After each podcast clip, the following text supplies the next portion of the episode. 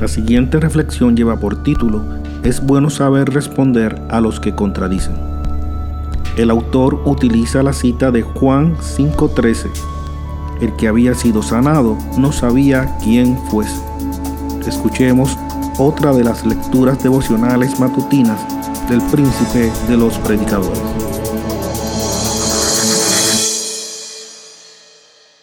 Saludos, bienvenidos a Lugar de Estudio Antioquía.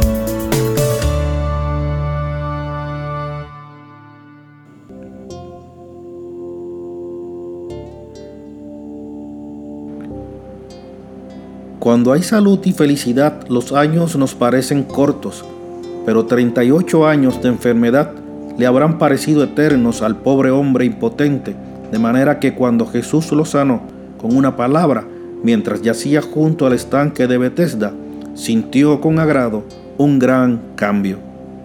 Así también, el pecador que ha estado por semanas y meses desesperadamente paralítico y suspira por salvación, es muy consciente del cambio cuando Jesús pronuncia la palabra de poder y le da al creer gozo y paz. El mal quitado es demasiado grande para que no notemos el alivio. La vida que se nos imparte es demasiado importante para que la pasemos sin sentirla. Y el cambio operado es demasiado maravilloso para que no lo advirtamos.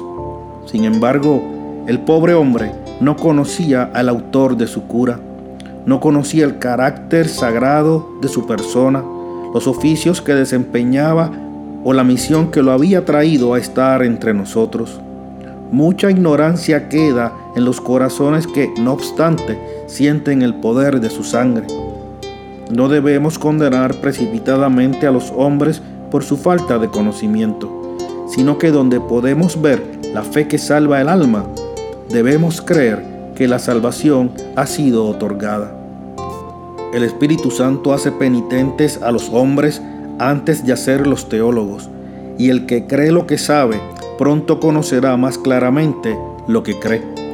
Sin embargo, la ignorancia es un mal, pues este hombre fue muy molestado por los fariseos y fue muy incapaz de discutir con ellos. Es bueno saber responder a los que contradicen, pero no podemos hacerlo si no conocemos claramente al Señor Jesús. Sin embargo, la cura de su ignorancia pronto siguió a la cura de su enfermedad, pues él fue visitado por Jesús en el templo y después de aquella manifestación se le halló testificando que Jesús era el que lo había sanado. Bendito es el Señor.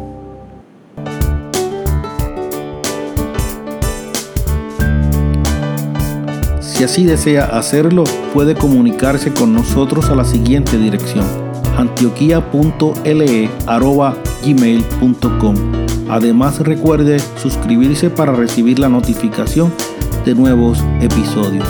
Reciban gracia y paz de nuestro Señor Jesucristo. Gracias por acompañarnos.